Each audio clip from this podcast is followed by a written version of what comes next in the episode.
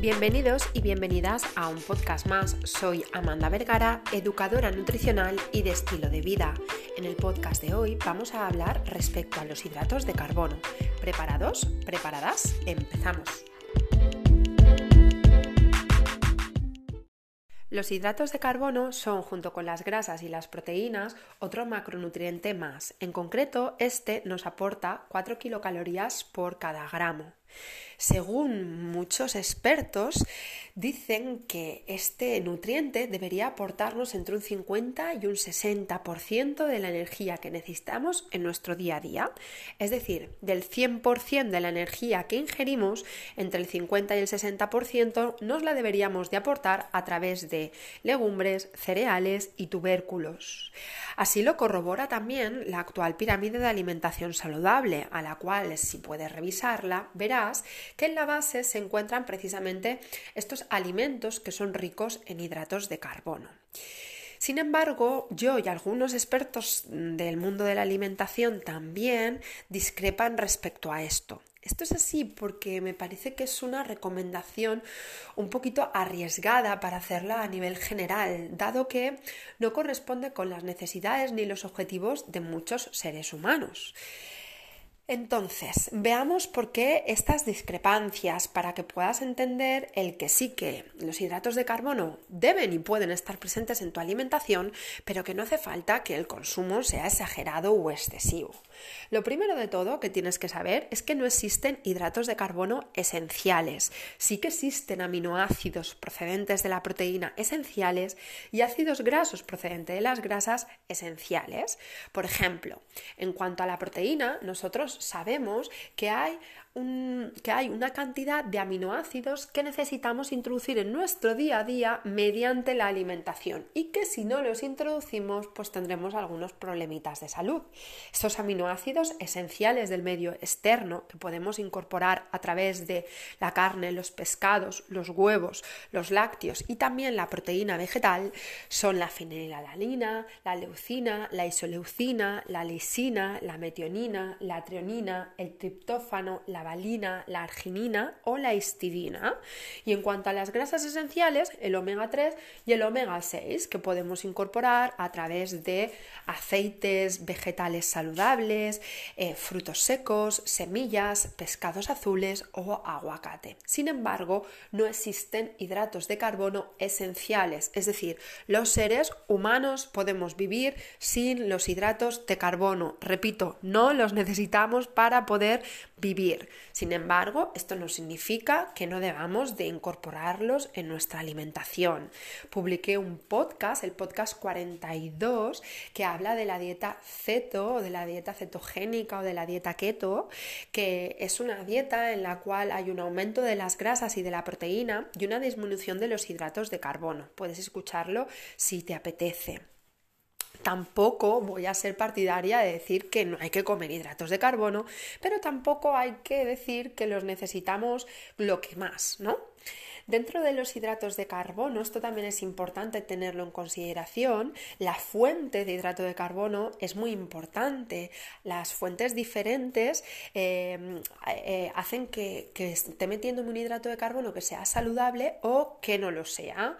Entonces nos tenemos que fijar tanto en la carga glucémica que nos está aportando el hidrato de carbono, la cantidad de nutrientes que tiene, la saciedad que nos va a aportar, cómo nuestro cuerpo lo va a digerir entonces, con todas estas cositas, eh, sabemos que los hidratos de carbono preferidos para el cuerpo son, señores y señoras, las verduras y las frutas. Creo que esto va a seguir siendo así en el Forever siempre por los siglos de los siglos. Eh, tanto las verduras como las frutas son aquellos eh, hidratos de carbono más interesantes para el ser humano eh, que deberíamos de incluirlo en nuestro día a día. No, no debería existir una comida, una cena sin, sin verdura, no sé que haya alguna patología o en algún caso en concreto y no deberíamos pasar el día sin incluir fruta en nuestra alimentación. Cada vez que hacemos eso perdemos salud, eh, perdemos eh, bienestar en nuestro, en nuestro organismo. ¿no? Entonces, los hidratos de carbono preferidos van a ser las verduras y después las frutas. Aparte de ello, también hay otros hidratos de carbono súper interesantes, como son las maravillosas legumbres económicas, tienen hidratos de carbono, pero también tienen proteínas, tienen muchas vitaminas, minerales, fibra, aportan mucha saciedad. También tenemos los tubérculos, como la patata y el boniato, súper interesantes porque nos aportan hidrato de carbono, pero nada que ver con el hidrato de carbono que nos aportaría, por ejemplo, un plato de cereales. Y también como los cereales, mm, hay tres favoritos. Iba a decir que tengo tres favoritos, pero lo que yo tenga no te tiene que importar. Lo que te tiene que importar es realmente los que sean favoritos para tu cuerpo, porque lo dice así la ciencia y la experiencia lo corrobora. No es una opinión gratuita la que te doy, sino siempre recuerda que hay una base fundamentada detrás, ¿no? Entonces, hay tres en concreto que son los cereales eh, más guays para el cuerpo: la quinoa, la avena y el arroz. Entonces, así como frutas y verduras todos los días tienen que estar metidas en nuestra alimentación, tanto las legumbres como los tubérculos o como estos tres tipos concretos de cereales deberían estar presentes, pero eh, la cantidad y la frecuencia, la dosis, eh, va a depender de tu objetivo, tus necesidades, tu grado de actividad física, tu gasto energético, bla, bla, bla, bla, bla, bla, y algunas cositas más, ¿vale? Por otra parte, tenemos eh, otros tipos de hidratos de carbono que no son nada interesantes. No le gusta nada al cuerpo, sobre todo el páncreas los detesta porque le hace trabajar mucho más de lo que debería. Tenemos los azúcares simples, las bebidas azucaradas, los zumos envasados, los productos que aunque aparentemente no vayan a tener azúcar, la tienen en los ingredientes, entre los cinco primeros.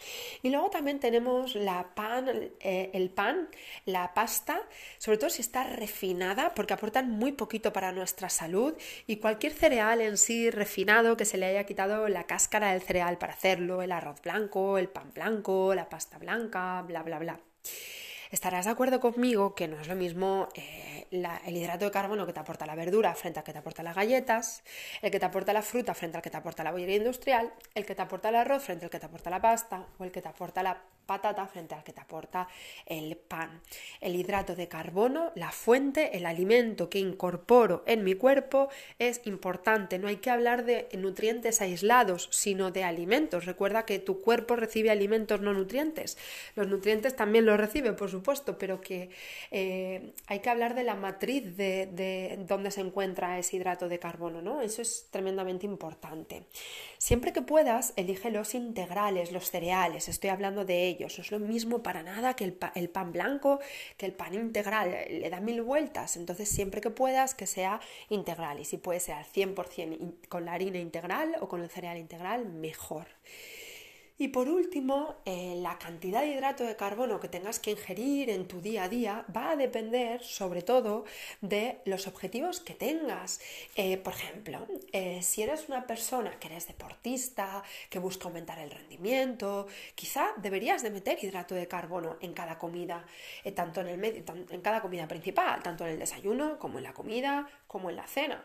Pero quizás si eres un, un oficinista, por ejemplo, que se va a pasar la mayor parte del día sentado en la silla frente al ordenador, pues tomarte todos los días al mediodía un plato de pasta y llegar a casa y acompañar las cenas con un media barra pan, pues a lo mejor no te va a interesar.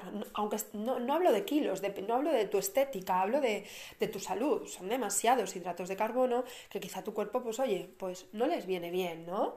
Entonces, como consejo final no es que quites los hidratos de carbono ni que te pongas a comer como un loco hidratos. Los hidratos de carbono son lo que son. son es un nutriente más para el ser humano que se puede beneficiar de él perfectamente siempre que mire de dónde saca esos hidratos de carbono, controle la cantidad que ingiere y la frecuencia del consumo de los mismos.